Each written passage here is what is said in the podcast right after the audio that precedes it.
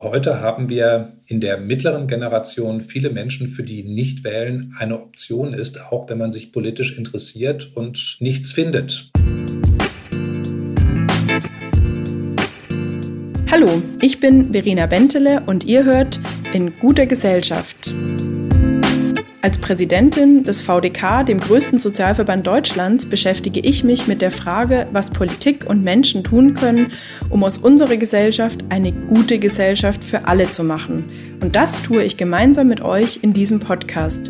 Es wird kritisch und konkret, ja, manchmal sogar unbequem, aber für etwas Gutes lohnt es sich zu kämpfen, oder?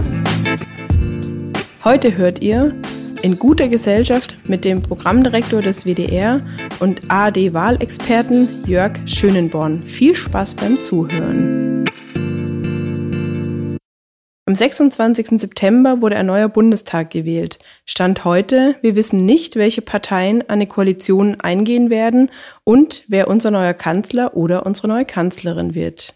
Alle reden über die Wahl und ihren Ausgang und was noch kommen wird. Und das machen auch wir mit unserem heutigen Gast. Wir reden darüber, was die Wahl über den Zustand der Demokratie und unseres Landes aussagt.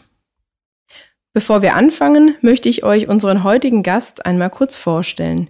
Jörg Schönborn ist Fernsehmoderator, Journalist und seit 2019 Programmdirektor des Bereichs Information, Fiktion und Unterhaltung des Westdeutschen Rundfunks WDR. In seiner Verantwortung liegen zum Beispiel die Informationsformate Hart aber fair oder die Wahlarena. Er hat Journalistik und Politikwissenschaften in Dortmund studiert und hat ein Volontariat beim WDR gemacht. Seit 1999, also seit 22 Jahren, ist er Wahlmoderator. Er erklärt uns zum Beispiel bei Bundestags- oder Europawahlen die Ergebnisse in der ARD. Dafür wurde er 2005 und 2009 als Moderator der Wahlarena für den Deutschen Fernsehpreis nominiert. Für seine Moderation der Wiederwahl des amerikanischen Präsidenten Barack Obama 2011 gewann er den Rias Fernsehpreis. Ich begrüße ihn jetzt sehr herzlich, Jörg Schönenborn. Schön, dass Sie da sind. Ja, sehr gerne. Hallo, Frau Bentele. Ja, Herr Schönborn, spannende Zeiten, die wir gerade haben. Die Bundestagswahl liegt hinter uns und alle reden über die Wahlergebnisse. Wir tun das natürlich auch. Meine erste Frage, haben Sie denn das Wahlergebnis so erwartet oder haben Sie eher das Gefühl gehabt, die Umfrageergebnisse färben ein verfälschtes Bild? Ich habe ehrlich gesagt mit Überraschungen gerechnet, äh, denn die Demoskopie braucht ja immer äh, Erfahrung, auf die sie sich stützen kann. Und in diesem Jahr gab es solche Achterbahnfahrten, dass ich wirklich gedacht habe, irgendwo gibt es noch eine Überraschung. Ich wusste wohl nur nicht wo. Und am Ende war es ja dann doch ungefähr der Pfad der Umfragen. Mhm. Sie haben irgendwann mal gesagt, manche Wahlen sind wie ein offenes Buch, andere eher wie ein, äh, ja, wie ein graues äh, Gemälde und andere sind es nicht. Ähm, Wenn es einen populären Kandidaten mit einem spannenden Thema gibt, dann ist es vielleicht ähm, einfacher. Ist es hier jetzt ein offenes Buch oder eher ein graues Bild, das wir hier haben? Also es ist ein Buch. Ähm, ich glaube, ein Buch, das man ein bisschen blättern muss. Also das Ganze erklärt sich nicht auf einer Seite, aber für mich gibt es ein klares Bild, was passiert ist, ja. Mhm. Und äh, was glauben Sie, gibt es Ampel, eine Ampel, gibt es Jamaika? Was wird es geben? Um an die Glaskugel zu schauen mit einem Experten? Ja, also äh, da die Union und insbesondere die CSU im Moment ja alles tut, um die letzten Restchancen auf Jamaika noch weiter schrumpfen zu lassen, äh, glaube ich schon, dass wir eine Ampel bekommen werden. Ich halte das für wahrscheinlich. Ich glaube auch, dass die drei, die da jetzt sondieren, vorsondieren, tiefer sondieren, ähm, sich schon unter einem hohen Erwartungsdruck der Öffentlichkeit sehen. Und wir haben ja 2017 erlebt, Herr Lindner hat am eigenen Leibe erlebt, wie das ist, wenn man diese Erwartungen enttäuscht. Und insofern, ja, würde ich sogar die Vermutung äußern, es dauert gar nicht so lange, wie wir es vermuten. Mhm. Wann haben wir eine neue Bundesregierung? Würden Sie sich dazu eine Prognose hinreißen lassen hier im Podcast? Ach ja, weil man mit Prognosen ja richtig und falsch liegen kann. Äh, nein, genau. ich, ich glaube, dass wir deutlich vor Weihnachten eine haben mhm. und ich rechne nicht mehr mit einer Weihnachtsansprache von Frau Merkel. Mhm. Wäre ja auch gut, gibt ja viele Stimmen, glücklicherweise, würde ich auch als VDK-Präsidentin sagen, wenn es schnell geht. Wir haben viele Themen, die einer Lösung bedürfen und da wäre eine schnelle Regierungsbildung ja absolut wünschenswert, weil die Menschen im Land Lösungen brauchen. Ja. ja, und es wäre ja auch ein Zeichen für das Funktionieren unserer Demokratie. Also diese Wahl umwehte ja so einen Hauch von Geschichte, weil äh, Frau Merkel die erste Kanzlerin ist, die nicht wieder kandidiert. Aber das ist gar nicht, finde ich, das Historische, sondern äh, das Historische wäre, wenn wir wieder mal, und das wäre das fünfte Mal in 70 Jahren, einen Wechsel der Parteifarbe im Kanzleramt hatten. Das ist ein seltenes Ereignis in der Republik. Und wir hatten ja fast das Gefühl, es gibt nur noch eine Partei, die das strukturell überhaupt kann, die CDU. Und insofern finde ich, ist es auch ein Zeichen für das Funktionieren der Demokratie, wenn es jetzt einen Wechsel gäbe. Mm, das stimmt, ja. Gibt es denn für Sie so Ereignisse, die die Wahl extrem beeinflusst haben, wie zum Beispiel Afghanistan, das Hochwasser? Gibt es ja manchmal, Gerd Schröder mit seinen Gummistiefeln hat jeder noch vom inneren Auge, der schon ein bisschen älter ist. Gibt es für Sie auch in dieser Wahl so ein Ereignis? Ich glaube, es ist diesmal die Reihe der Krisen. Das Gefühl, mit dem wir in diese Wahl gegangen sind als Wählerinnen und Wähler, ist, äh, dass unglaublich viel von der neuen Person vorne erwartet wird. Corona hat jetzt als Sache keine Rolle mehr gespielt, aber uns das Gefühl gegeben, was alles passieren kann. Äh, die Flutereignisse ähm, und viele andere Klimaereignisse. Äh, Afghanistan sind so Bilder, die auch nochmal so ein Gefühl von, ja, von, von Unbeherrschbarkeit der Dinge in der Welt vermittelt haben. Und das Prägende ist, glaube ich, dass am Ende viele Menschen wollten, dass da jemand ist, dem sie es zutrauen und der solchen Krisen auch gegenstehen kann. Mhm. Also was ich immer spannend finde, ob es gewisse Themen gibt, die in der Wahl prägend sind. Und in dieser Wahl war natürlich die Grundfrage aller, ist es Corona? Vor allem sind es andere Themen wie das Thema Klima. Was würden Sie sagen? Was waren so die prägendsten Themen und die vielen Anfragen, die Sie auch erreicht haben äh, im Westdeutschen Rundfunk? Um welche Themen haben die sich vor allem gedreht? Das Interessante ist, dass es, äh, ich sag mal, je Lager oder je Partei ein Thema gab. Ähm, und das ist ungewöhnlich. Also die Europawahl war eine Klimawahl, die letzte Bundestagswahl war eine Zuwanderungs- und Flüchtlingswahl. Äh, und diesmal verteilt es sich. Also für die Grünen ist es eine Klimawahl, für die SPD-Anhängerinnen und Anhänger ist es eine soziale Wahl, ein Gerechtigkeitsthema. Und für die Wähler von Union und FDP ist es vor allem die Frage, wie bleibt unsere Wirtschaft stabil und kann konkurrenzfähig bleiben. Also insofern äh, glaube ich schon, der Wahlkampf war inhaltlicher als oft behauptet, aber äh, jeder hat mit seiner Wahl auch unterschiedliche Erwartungen verbunden. Okay, es war aber natürlich auch schon spannend, dass ja viel über Bildsprache transportiert wurde. Ein lachender Spitzenkandidat zum Beispiel. Und da habe ich mich natürlich auch schon gefragt, was da auch an kultureller Veränderung bei uns passiert ist ob der Wahlkampf dieses Mal ein Stück weit vielleicht auch aggressiver war, ähm, sicherlich nicht so wie in den USA, aber ob wir da vielleicht auch in eine neue Phase eingetreten sind und ob natürlich auch die Spitzenkandidatinnen und Kandidaten fast noch wichtiger waren als die Parteien. Wie haben Sie das empfunden? Also ich fange mal mit dem Lacher an. Äh, das war natürlich die Katastrophe für Armin Laschet. Und wenn man die Umfragekurven verfolgt, geht es von da an bergab. Aber dieses Bild war im negativen Sinne deshalb so ikonisch, äh, weil Armin Laschet es in den letzten anderthalb Jahren nicht geschafft hat, den Eindruck zu vermitteln, er hat einen klaren Kurs, er kann klar formulieren, was er will. Und deshalb glaube ich, war dieser Moment nur ein Auslöser, der vielen nochmal die Unsicherheit mit dem Kandidaten vor Augen geführt hat. Ähm, ich habe ja vorhin schon gesagt, das prägende Gefühl ist, mein Gott, ist die Welt voller Krisen, ja, Klimaunruhe in der Welt und, wie wollen wir da mit unserer Gesellschaft und unserer Kultur durchstehen? Ähm, so, und dieses Gefühl projiziert sich natürlich auf den Mann oder die Frau vorne. Deshalb waren die Kandidaten wichtig.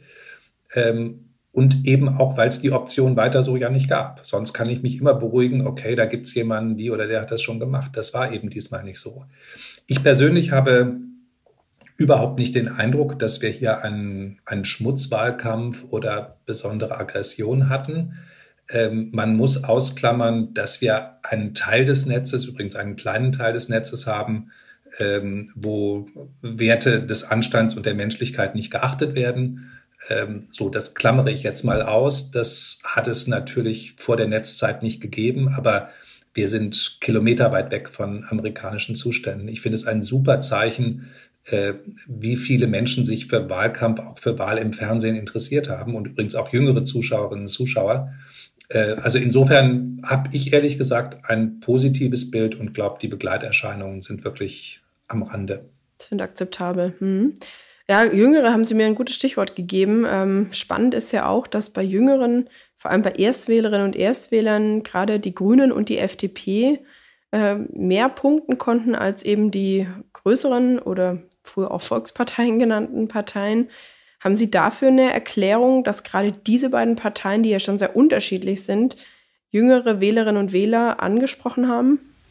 Ja, ähm, und überraschend daran äh, sind nicht die Grünen, sondern eher die FDP, gab es auch schon, aber nicht so deutlich. Äh, bei den Grünen ist die Sache relativ klar. Die haben seit Jahrzehnten ein Zukunftsthema, nämlich das Thema Klima. Und das betrifft jetzt ganz zynisch gesprochen 25-Jährige einfach stärker und länger als 60, 70, 80-Jährige. Also die, die jetzt anfangen zu wählen, werden einfach die Folgen des Klimawandels ganz anders erleben, als ich das mit 57 Jahren äh, tun werde. Äh, insofern hat das eine ganz einfache innere Logik, finde ich. Was die FDP angeht, da sind es interessanterweise gar nicht die Höchstgebildeten, also studierte Akademikerinnen und so sind bei den Grünen. Äh, die FDP hat eher so mittlere und höhere Bildung. Und äh, wir haben viele Indizien dafür, dass da das Thema Freiheit eine ganz große Rolle gespielt hat. Die Generation der 20-Jährigen hat durch Pandemie Einschränkungen im Leben erlebt, die denen mehr wehtun als den Älteren, die Familie haben, im Job sind.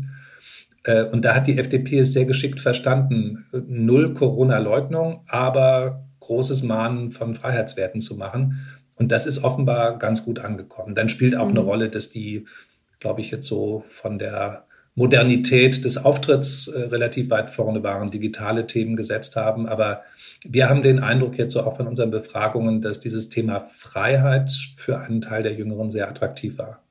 Mhm.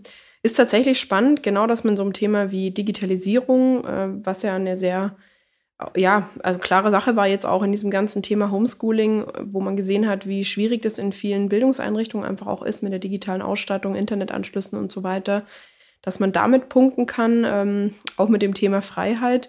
Womit man ja vielleicht nicht so punkten kann, frage ich mich immer, ist mit dem Thema Sozialpolitik. Zumindest habe ich im Wahlkampf schon vermisst, dass sozialpolitische Themen die den Alltag der Menschen bestimmen, deutlich mehr ähm, Raum eingenommen haben. Auch natürlich, sage ich mal, ein bisschen kritisch mit einem Fragezeichen bei den Triellen, auch bei dem in ARD und ZDF hätte ich mir natürlich mehr sozialpolitische Inhalte gewünscht. Jetzt weiß ich, ich bin nicht die Einzige, andere wollen mehr Außenpolitik und mehr Klimapolitik. Aber äh, wie ist da Ihre Meinung zu? Ähm, ist Sozialpolitik tatsächlich für viele Menschen zu abstrakt, obwohl es den Alltag der Menschen in der Gesundheitsversorgung, im Thema Rente, im Thema Grundsicherung und vielen Themen ähm, spiegelt und abbildet. Warum ist es so ein schwer zu vermittelndes Thema?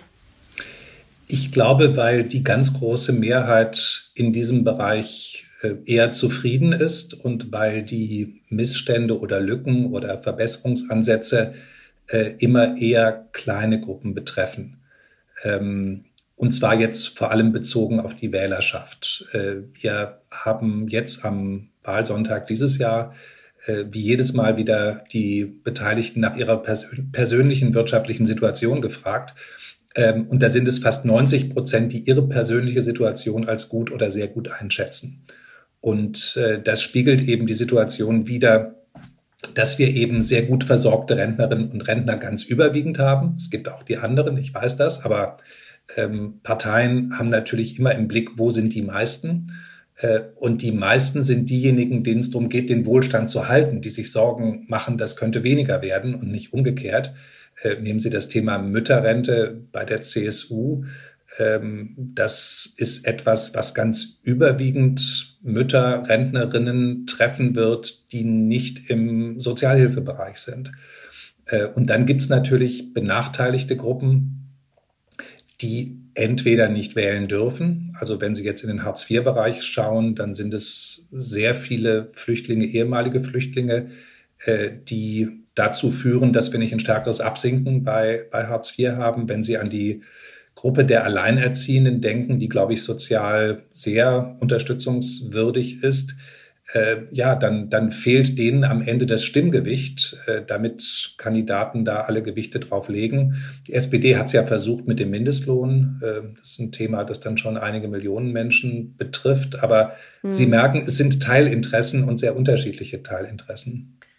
Ja, ich finde es wirklich spannend und beschäftigt uns natürlich sehr, weil Klimawandel, man sieht natürlich immer wieder Auswirkungen mit Trockenheit oder jetzt mit der Flut, aber ist ja auch ein Thema, das oft eigentlich noch ähm, ja, so sehr abstrakt ist, äh, aber doch einfacher zu emotionalisieren als äh, oder zu Emotionen wohl ähm, wachruft, als das sozialpolitische Umfeld der Menschen zu verändern und zu verbessern. Das ist auf jeden Fall eine spannende Frage für die Zukunft, wie wir das soziale Klima fühlbarer oder emotional. Ja, ich verstehe das, verstehe das aus Ihrer Sicht sehr gut, aber vielleicht ist das wirklich die Erklärung. Mm, also ja. Klima betrifft uns alle. Mm. Ob es der Wirtschaft gut geht, betrifft am Ende auch alle. Und äh, dann gibt es so Teilthemen.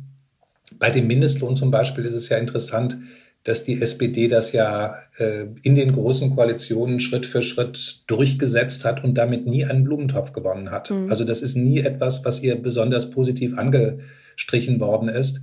Äh, und wenn Sie mich jetzt fragen, mit welchen sozialpolitischen Versprechen Olaf Scholz am ehesten äh, Vertrauen erweckt hat, dann mit dem Versprechen, dass die Rente äh, sicher bleibt. Ja. Ne? Also ich glaube, alle Versprechen, die so auf Halten äh, des gewonnenen Wohlstands abzielen, sind bei Wählerinnen und Wählern attraktiver als die Verbesserungen für einige. Mhm.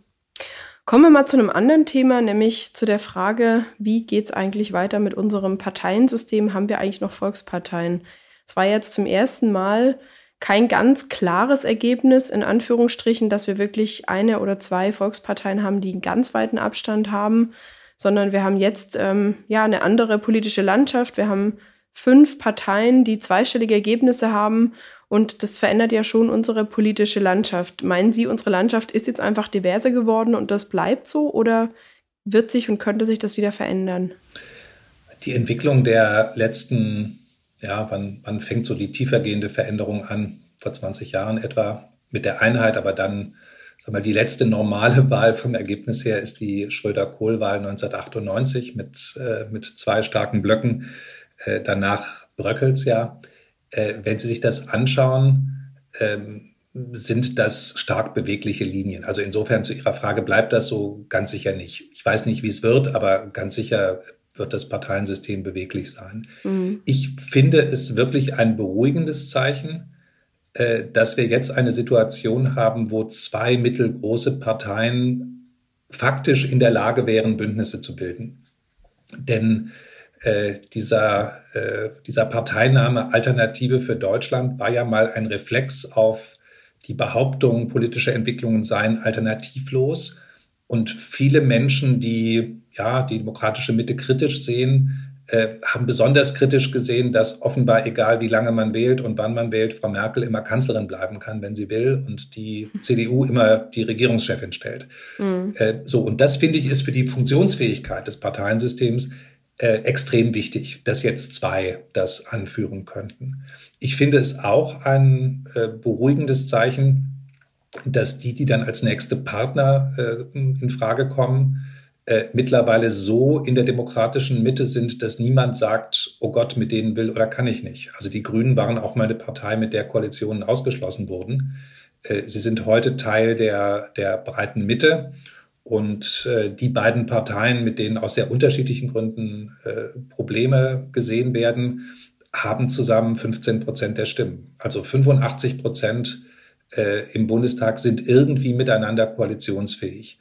Das finde ich erstmal ein sehr gutes Zeichen. Mhm. Äh, die Schwierigkeit liegt natürlich drin, wenn wir künftig drei oder mit der CSU auf der einen Seite vier Parteien brauchen, dann setzt das ein ganz hohes Maß an Disziplin und Einigungswillen voraus äh, im Moment sehe ich den. Ob es den in vier Jahren auch so gibt, ist nicht absehbar. Also insofern, ich kann dem, was jetzt gerade passiert ist, viel Positives abgewinnen, äh, weil das Absinken der Union und der SPD, das wir seit Jahren haben, auf das Niveau von jetzt äh, und die Frage, ob sie noch Volksparteien sind, im Moment als Gegengewicht eben die Koalitionsfähigkeit gewachsener kleiner Parteien hat.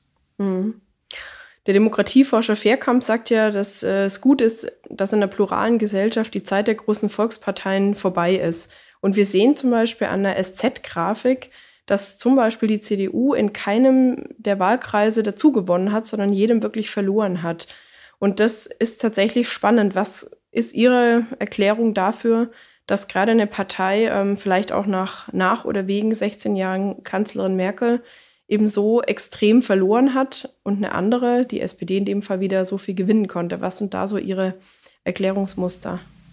Ja, eigentlich sind die beide in derselben Situation, nur in Ungleichzeitigkeit. Äh, also die SPD hat ja äh, nach 2005 auch durch die Hartz-Reformen bedingt äh, einen ganz erheblichen Teil der Wählerinnen und Wähler dauerhaft abgestoßen. Und äh, damals sind Millionen Menschen auf die Suche gegangen nach Alternativen und das sind Dinge, die wirken bis heute nach. Äh, insofern ist die SPD geschrumpft auf ein anderes Maß, als sie mal hatte.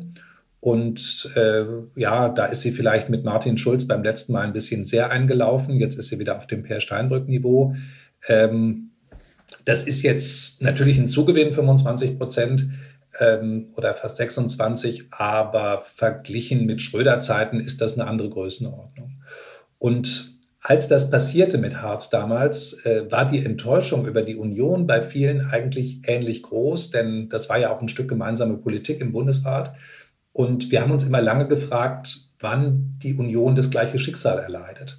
Und ehrlicherweise hat sie es in den Ländern längst erlitten. Mhm. Äh, wenn Sie sich angucken, wie tief die CDU in Baden-Württemberg gefallen ist äh, und nicht erst jetzt, äh, dass sie an der Grenze der Einstelligkeit in einigen Ostländern äh, war oder ist, äh, dann hat die CDU eigentlich den gleichen Weg gemacht. Nur auf Bundesebene gab es noch äh, das Kontinuum Merkel, das dieses Absinken verhindert hat. So, und jetzt, ähm, glaube ich, hätte der Abgang von Merkel mit Glück aufgefangen werden können durch einen starken Kandidaten, den gab es eben nicht. Und insofern, ja, geht die Union jetzt den Weg, den die SPD schon vorher gegangen ist. Mhm. Ist auf jeden Fall ähm, eine ganz, ganz spannende Sache wir haben früher viele Stammwählerinnen und Stammwähler gehabt. Auch das ist so mein Eindruck, äh, schwindet immer mehr und die Leute werden mehr zu Wechselwählerinnen und Wechselwählern. Und eine andere ganz spannende Frage ist natürlich auch immer, wie steht es eigentlich in Deutschland um die Wahlbeteiligung? Zwischen 1953 und 1983 lag die Wahlbeteiligung immer bei 85 Prozent oder mehr. 72 haben sogar 91 Prozent äh, der Menschen in Deutschland gewählt. Und dafür sind wir ja doch heute mit äh, ja, 76 Prozent einigermaßen weit entfernt. Was ist da Ihre Erklärung oder wie erklären Sie sich das, dass die Wahlbeteiligung gerade heute, wo ja doch viele Menschen aktiviert, aktivierbar sind, sei es äh, für Klimademonstrationen, für andere Kundgebungen, Volksentscheide und so weiter. Was ist so der Punkt, wie könnte man die Wahlbeteiligung in Deutschland tatsächlich erhöhen und warum ist sie eigentlich nicht deutlich höher?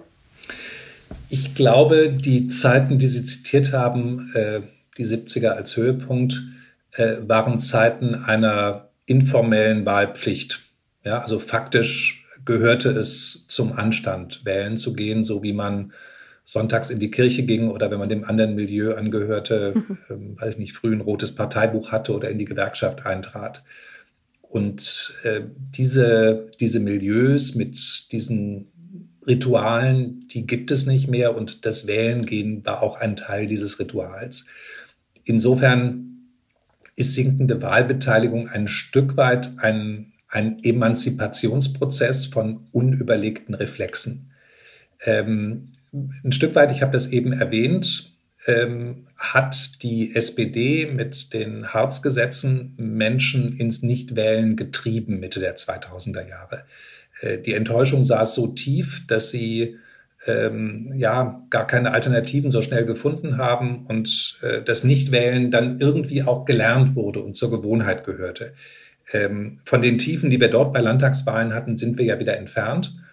Und ich glaube, heute haben wir ähm, in der mittleren Generation viele Menschen, für die Nichtwählen eine Option ist, auch wenn man sich politisch interessiert und nichts findet. Also ich kann mir vorstellen, es gibt viele Menschen, die extrem Klima orientiert sind, die Grünen aber nicht konsequent genug finden, äh, die aber jetzt auch nichts Radikales wählen wollen. Und so gibt es das, glaube ich, bei vielen Themen. Es gibt viele, die glauben, dass die etablierten Parteien, äh, ja, ich sag mal, die, die gelebte deutsche Kultur nicht genug pflegen, dass es zu starke Veränderungen gibt durch zu viele Zuwanderungen, durch ähm, ja, durch, durch ein verändertes religiöses Leben. Der Islam ist für viele Menschen etwas, was sie als bedrohlich empfinden. Das ist keine Sache, die nur 10, 20 Prozent der Bevölkerung betrifft. Ähm, aber sie finden eben außer der AfD, die sie nicht wählen wollen, und den ganz Rechten, keine Partei, die das ausdrückt. Und auch dann ist die Option, ich bleibe zu Hause, weil ich nicht wirklich überzeugt bin. Also ich sehe das ehrlich gesagt wertfrei, da wir eine sehr politikinteressierte Gesellschaft haben. Mhm. Äh, finde ich es legitim, wenn man sich auseinandergesetzt hat und kein Angebot findet. Ah, ja, es ist auf jeden Fall eine äh, spannende Frage, ob die Auseinandersetzung ja tatsächlich auch stattfindet mit Wahlprogrammen. Ich meine, was wirklich ein gutes Zeichen war, dass ja die Einschaltquoten, Sie hatten es vorher auch schon angedeutet, bei den drei Triellen, die es dieses Mal gab, ja schon sehr gut waren ist ja auch ein Indiz sicherlich dafür, dass sich viele Menschen interessieren und sich informieren vorher. Ich frage mich natürlich immer auch, ähm, inwieweit Wahlprogramme gelesen und studiert werden. Ähm, und was auch ganz spannend ist, natürlich, wie der Wahlomat zum Beispiel genutzt wird. Ähm, Sie reden ja sicherlich auch mit den anderen Kollegen der, der ARD-Landesanstalten, zum Beispiel auch mit dem Mitteldeutschen Rundfunk. Und jetzt ähm, gibt es ja die spannende Zahl, in Sachsen-Anhalt haben 67 Prozent der Menschen gewählt, der Wahlberechtigten, und in Bayern 79 Prozent.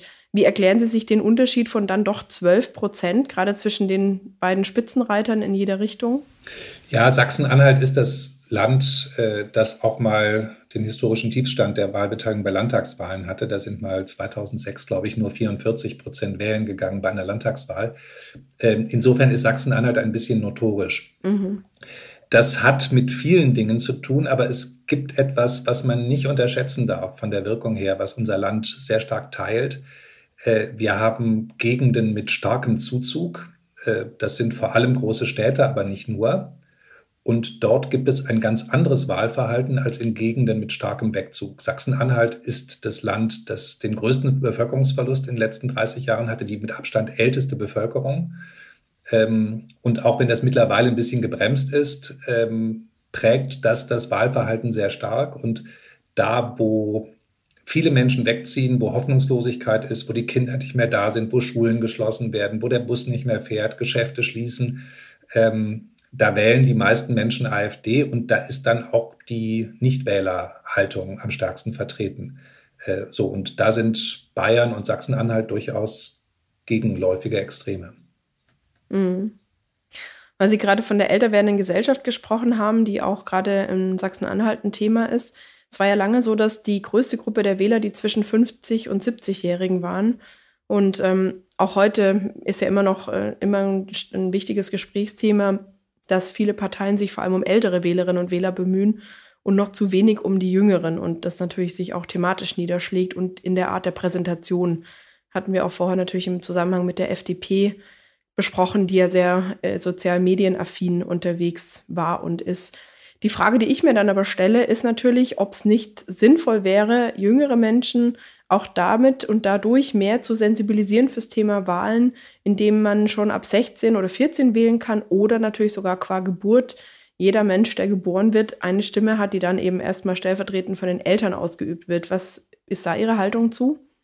Wahlalter runtersetzen oder jedem Menschen mit, seiner, ja. mit seinen Menschenrechten Wahlrecht zu geben? Ja, also ich finde diese Diskussion sehr interessant, äh, sozusagen ein, ein Mündelwahlrecht oder den Eltern ein Wahlrecht für ihre Kinder zu geben. Ähm, ich glaube, dass das mit den Grundsätzen unserer Verfassung schwer vereinbar ist. Ich kann mir schwer vorstellen, wie man das umsetzt, aber den Gedanken, ähm, den finde ich charmant, äh, weil dann wirklich das Generationenthema auch, auch akzentuiert und betont würde. Also ich bin kein Jurist, aber hätte Zweifel, ob das realisierbar ist. Den Gedanken finde ich sehr gut. Mhm. Ähm, das Wahlrecht mit 16. Ähm, schauen Sie mal, wir haben die Situation, dass die Erstwähler immer eine etwas höhere Wahlbeteiligung haben als die Generation der Zweitwähler. Also offenbar gibt es den Effekt, wenn ich das erste Mal darf, dann nehme ich das besonders ernst und mache das besonders gerne und danach lässt mein Interesse wieder nach. Ähm, insofern würde man das ein bisschen vorziehen. Ähm, für das, für das Gesamtergebnis wäre es wenig relevant, weil die Alterskohorten der 16- und 17-Jährigen sehr schmal sind. Also das sind nicht sehr viele Stimmen. Äh, es wäre eher ein Signal. Ich kann dann aber dem Argument viel ab, also ich persönlich dem Argument viel abgewinnen. Ähm, ich darf noch kein Auto kaufen, ich darf keine Verträge machen, ich darf viele Dinge im Geschäftsleben nicht, aber ich darf wählen. Ich glaube, dann müsste man eher es andersrum machen und mhm. müsste sagen, ähm, ja, tritt, wie das ja schon mal vor vielen Jahren abgesenkt worden ist, die Volljährigkeit ein oder zwei Jahre früher ein, äh, dann würde ein Schuh draus. Ja, ich finde das wirklich auch eine spannende Frage, weil ich oft das Gefühl habe, junge Menschen, die so in der achten bis zehnten Klasse sind und in der Schule schon mal die Wahlprogramme durchgenommen haben, können eigentlich ihren Eltern oder Großeltern viel besser erklären, welche Partei für was steht und das dann auch in der Wahlentscheidung umzusetzen. Ich finde, der Gedanke hätte was, aber natürlich die von Ihnen geschilderten Bedenken sind ernst zu nehmen und müssten auf jeden Fall nochmal diskutiert werden. Eine andere ganz interessante Idee, finde ich, wäre, allen Menschen einfach mal die Briefwahlunterlagen zuzuschicken, dass niemand diese extra beantragen muss. Das haben dieses Mal eh schon 50 Prozent jetzt circa Briefwahl gemacht. Ähm, was hielten Sie davon? Wäre natürlich für die Demoskopen ein bisschen schade, wenn noch mehr Leute Briefwahl machen würden. Aber an sich, um die Wahlbeteiligung zu erhöhen, könnte auch das ja eine Möglichkeit sein, um gerade vielleicht sozial schwächere Milieus besser zu erreichen, wenn man jedem Briefwahlunterlagen zuschickt, oder? wird gemacht in einem Bundesland bei Landtags- oder Kommunalwahlen, kann sein in Baden-Württemberg. Ähm, ich glaube, in Baden-Württemberg wird es gemacht, weil die Wahlzettel so immens lang sind, äh, dass die Leute sich den zu Hause angucken können und dann können sie den auch mit zum Wahllokal nehmen. Also da muss man dann nicht Briefwahl mitmachen, ne, sondern das ist sozusagen die, die Unterlage zum Vorbereiten. Ähm, hat interessanterweise wenig Einfluss auf die Wahlbeteiligung. Das Thema Briefwahl ähm, sehe ich grundsätzlich positiv. Ich glaube, wir müssen nur den Prozess anders gestalten. Äh, denn äh, die Glaubwürdigkeit ähm, des Wahlprozesses hängt auch davon ab, dass es bestimmte Regeln und Transparenz gibt. Und ich hielte es zum Beispiel für zwingend notwendig, dass Gemeinden verpflichtet sind, jeden Tag zu veröffentlichen, wie viele Briefwahlunterlagen haben wir rausgeschickt und wie viele Menschen haben ihre Stimme schon mhm. äh, zurückgegeben. Ja, ich möchte als Wähler in meiner Gemeinde gerne wissen, bin ich der Letzte, äh, bin mhm. ich mittendrin, wo sind die anderen? Das ist zum Beispiel in den USA, die weiß Gott miserable Wahlabwicklung haben, völlig selbstverständlich. Äh, einzelne Gemeinden haben das gemacht, freiwillig in diesem Jahr. Aber wenn Briefwahl nicht wie 1957 rechtlich vorgesehen die Ausnahme für Verhinderte sein soll, äh, dann finde ich, muss da gesetzlich was passieren. Dann muss das, ja, sag mal, ein transparenterer und nachvollziehbarer Prozess sein. Dann sollte man auch nicht sechs Wochen vorher anfangen können. Vielleicht kann man das Ganze dann auch noch ein bisschen zusammenschieben. Hm. Könnte jetzt auch die Chance sein, natürlich nach den Erfahrungen der gerade hinter uns liegenden Wahl. Ja, schauen wir mal ein bisschen auf unsere Demokratie. Zu einer funktionierenden, guten Demokratie gehört viel, natürlich Wahlen, aber nach dem weltweiten Demokratieindex natürlich auch äh, neben den Wahlen Bürgerrechte aufführt, politische Partizipation. Ähm, und danach gehört Deutschland zu den sogenannten ständigen Demokratien. Es liegt also schon in der obersten von vier Kategorien, aber es gibt ein paar Länder wie Kanada, Neuseeland, Schweden, Island, die sind immer noch vor uns. Und äh, haben Sie irgendeine Idee, woran das liegt? Was machen die anders, zum Beispiel in der Partizipation? Also ich ähm, habe mich nicht im Detail damit beschäftigt. Ich weiß, dass bei solchen Skalen Fragen der direkten Demokratie ähm, auch eine große Rolle spielen. Ähm, und das ist etwas, was man aus meiner Sicht wirklich sehr sorgfältig abwägen muss.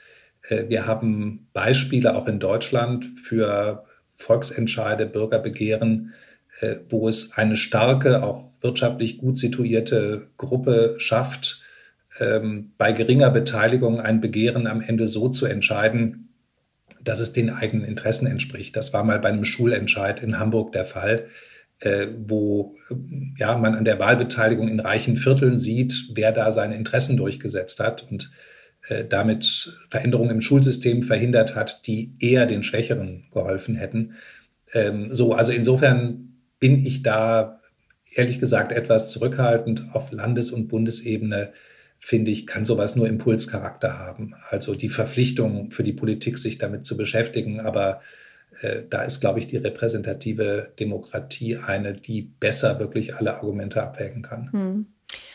Eine spannende Frage, die natürlich auch Sie als Journalist und Programmdirektor beschäftigt, ist, wie steht es in Deutschland eigentlich um die Pressefreiheit? Ähm, der Demokratieforscher Wolfgang Merkel meint, dass auch Journalisten von Teilen der Gesellschaft bedroht werden und ihre Freiheit beschränkt werden. Wie sehen Sie das als Selbstjournalist? Ja, das passiert. Also wir haben äh, Radikalisierungstendenzen ähm, vor allem am rechten Rand. Ähm, wir haben Phänomene, die jetzt Journalisten nicht primär betreffen, wie, wie Antisemitismus, ähm, menschenfeindliche Phänomene, die sich ausgeprägt haben in den letzten Jahren, wo wir mit Recht die Diskussion führen, ähm, ist die Staatsanwaltschaft da, wo sie sein muss? Sind die Strafverfolgungsbehörden? Ist die Polizei da, wo sie sein muss? Bekomme ich die Unterstützung, die ich brauche? Und tatsächlich habe ich als Programmdirektor auch damit zu tun, dass Mitarbeitern Mord gedroht wird mhm. und, und andere Dinge gedroht werden. Ähm, manchmal, ja, sag mal, sieht das nach Maulheldentum aus und äh, das ist ein Phänomen sozialer Netzwerke, aber ähm, ich kenne auch die Situation, dass wir darüber beraten, wie wir Kollegen sehr konkret schützen und wann die Schwelle erreicht ist. Nach meinem Eindruck ist das zum Glück ähm, ein Phänomen, das wenige äh, betrifft, das Ausnahmen sind. Ich erlebe es auch, dass die sich äh, dadurch nicht von ihren Recherchen und ihren Themen abbringen lassen. Aber man muss schon ernst nehmen, wenn zeitweise bei Demonstrationen in einigen Gegenden im Osten äh, man nicht ohne Schutz und ohne Menschen, die hinter einem stehen, dort mit einer Kamera auftauchen konnte. Mhm. Äh, so, also das, das nehme ich schon sehr ernst. Äh, ja, das, das schränkt natürlich die Freiheit zu berichten ein. Bin nur vorsichtig, dort von, ja, sagen wir, eine Ebene höher zu heben und die Pressefreiheit insgesamt als bedroht zu sehen weil wir einen Staat haben und eine Gesellschaft, die insgesamt die Meinungsfreiheit, die Pressefreiheit, die Rundfunkfreiheit wirklich schützt und unterstützt. Ich halte sie für tief verwurzelt. Äh, umso wichtiger finde ich es, dass wir bei solchen Sachen genau hinschauen. Aber da ist wirklich der Staat gefragt. Mhm. Wie stehen Sie denn dazu, ähm, dass eine gerade jüngst äh, veröffentlichte Studie der Robert Bosch Stiftung sagt, dass die äh, Hälfte der Menschen in Deutschland eigentlich den Medien überhaupt nicht mehr vertrauen und eher der Meinung sind, dass die Medien eigene Interessen verfolgen. Als ich die Zahl das erste Mal gelesen habe, war ich einigermaßen schockiert, dass es so viele Menschen sind. Wie, äh, ja, wie gehen Sie mit der Information um? Ja, es gibt ja eine sehr gute, ähm, teilweise auch langjährige Forschung zum Medienvertrauen. Und äh, die, die Frage ist eben, ähm, wonach man fragt und nach welchen, welchen Medien man fragt. Also wir haben zum Glück in Deutschland ein deutlich überdurchschnittliches Medienvertrauen in der Bevölkerung gegenüber anderen Ländern.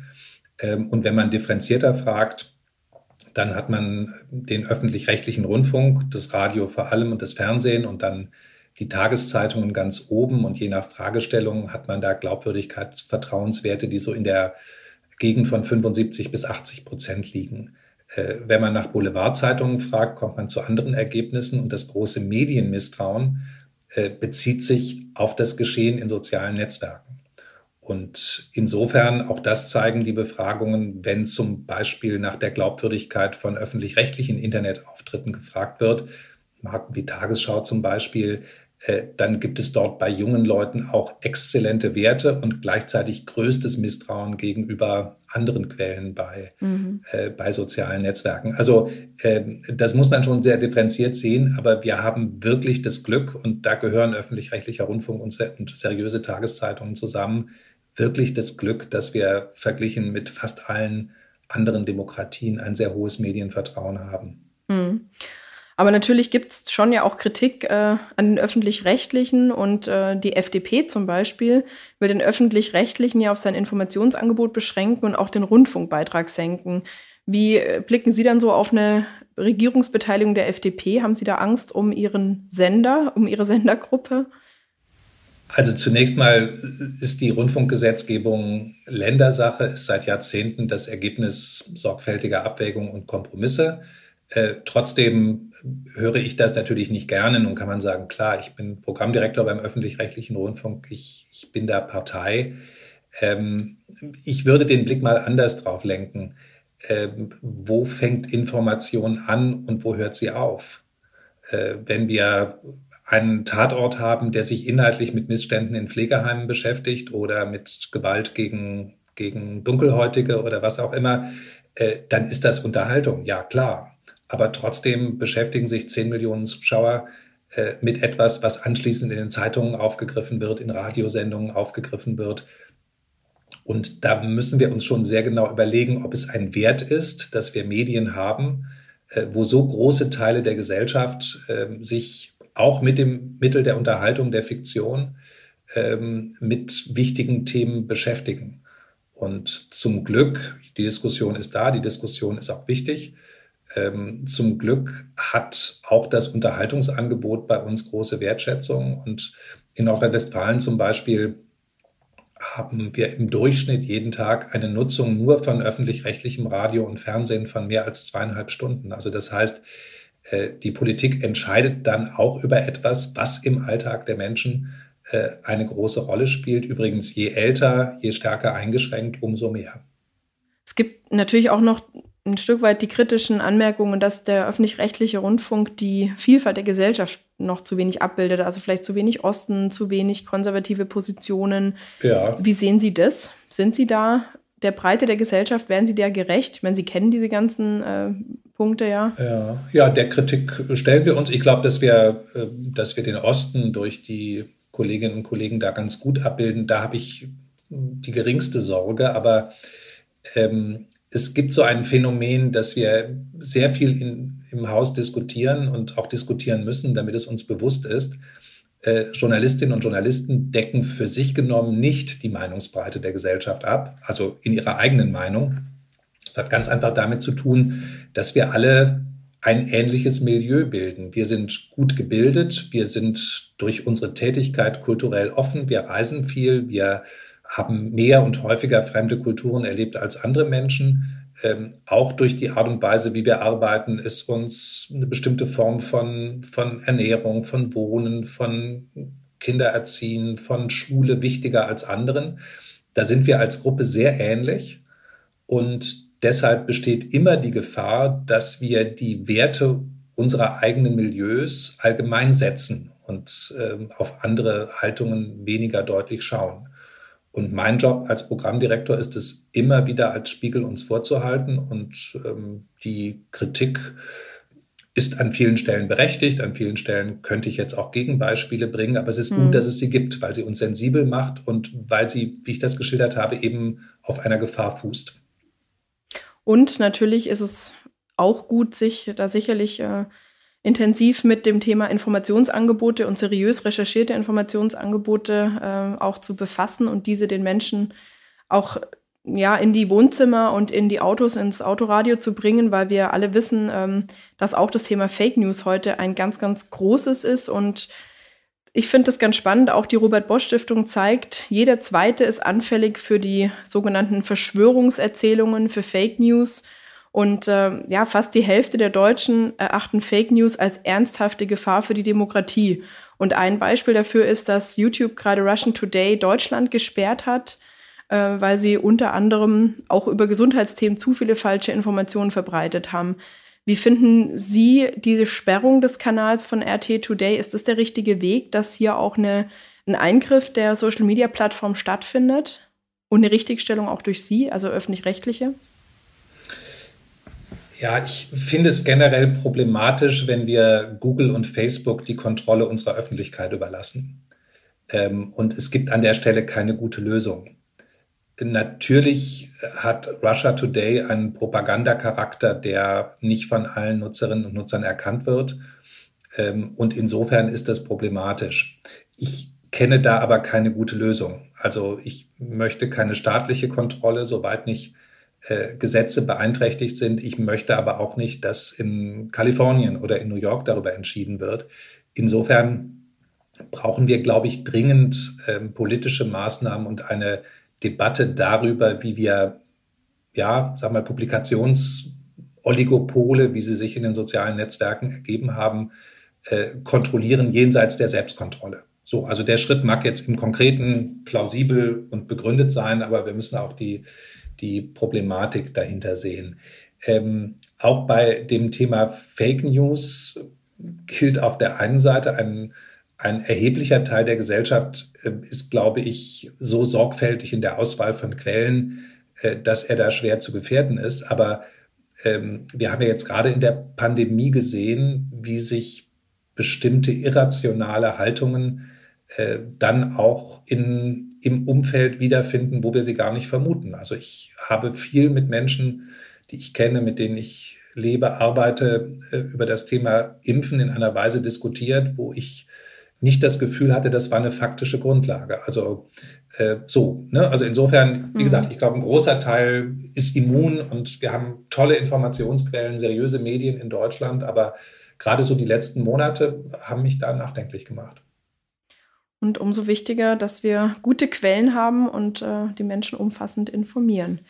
Auch wir als Sozialverbände nehmen uns da ja nicht raus. Auch wir haben ja einen Informationsauftrag zu unseren Mit gegenüber unserer Mitglieder. Ja. ja, und sie müssen natürlich genauso wie wir überlegen, wie man an die Zweifelnden rankommt. Na, also es ist immer mhm. leicht, die Überzeugten und Gefestigten mit noch mehr äh, Informationen und Perspektiven zu versorgen. Es ist sehr viel schwerer, den Kritischen und Zweifelnden so entgegenzutreten, dass man gehört wird und wahrgenommen wird. Das ist die große mhm. Herausforderung. Ja, vielen Dank. Das war super spannend. Wir haben jetzt noch eine schnelle Abschlussrubrik, die ich mit jedem Gast mache. Ich gebe Ihnen den Satz Anfang und Sie dürfen den Satz vervollständigen. Mit oder ohne Komma ist Ihnen überlassen, aber tatsächlich am allerliebsten ein Satz. Der erste. Das überraschendste Wahlergebnis aller Zeiten war? aller Zeiten. Das überraschendste Wahlergebnis aller Zeiten für mich war der erste Wahlsieg von Donald Trump. Okay, danke schön. Der zweite. Mein Lieblingstatort ist? Willkommen in Köln, der erste Kölner Tatort. Das öffentlich-rechtliche Fernsehen muss?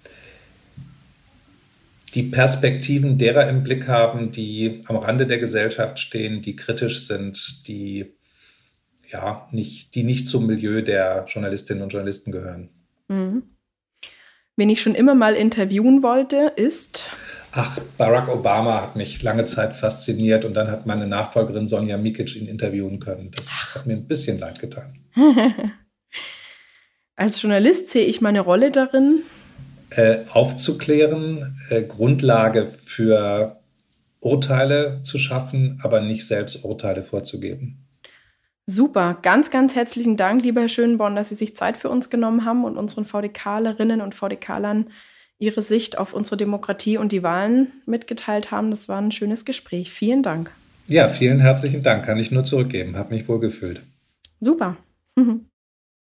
Bevor ich mich bei euch, liebe Hörerinnen und Hörer, verabschiede, teile ich wie immer meinen ganz persönlichen Lichtblick mit euch. Zum ersten Mal durften bei dieser Bundestagswahl 85.000 Menschen mit Behinderungen wählen. Das sind Menschen, die eine rechtliche Betreuung in allen Angelegenheiten haben. Jahrelang haben sich viele Menschen dafür engagiert, dass alle Menschen, auch die, die eine rechtliche Betreuung haben, ein Recht haben zu wählen und sich für die Person auszusprechen, die sie und ihre Anliegen am besten vertreten. Und das finde ich einen echten Siegeszug der Demokratie. Erst 2019 hat das Verfassungsgericht geurteilt, dass es nicht unserer Verfassung entspricht, den Menschen ihr Wahlrecht zu entziehen. Und seit diesem Zeitpunkt dürfen alle Menschen, auch die mit rechtlicher Betreuung in allen Angelegenheiten, wählen gehen. Jetzt liegt es also an den Parteien, an den Kandidatinnen und Kandidaten, auch Menschen mit sogenannten geistigen Behinderungen mit Informationen zu versorgen, zum Beispiel in sogenannter leichter Sprache. Ich freue mich, dass endlich 85.000 Menschen mehr die Möglichkeit haben, ihrer Kandidatin oder ihrem Kandidaten ihre Stimme zu geben. So, damit bedanke ich mich bei allen Zuhörerinnen und Zuhörern. Das war's für diese Folge und ich hoffe, es hat euch gefallen und ihr seid auch nächstes Mal wieder dabei. Also, abonnieren nicht vergessen. Es geht weiter im November dann mit dem ehemaligen Sportler und Biathlon-Bundestrainer Frank Ulrich. Frank Ulrich ist am 26.09.2021 in den Deutschen Bundestag gewählt worden. Mit ihm werde ich sprechen über gesellschaftliche Verantwortung, über Sportler in der Politik. Ich freue mich drauf und ich hoffe ihr auch. Ciao und bis bald.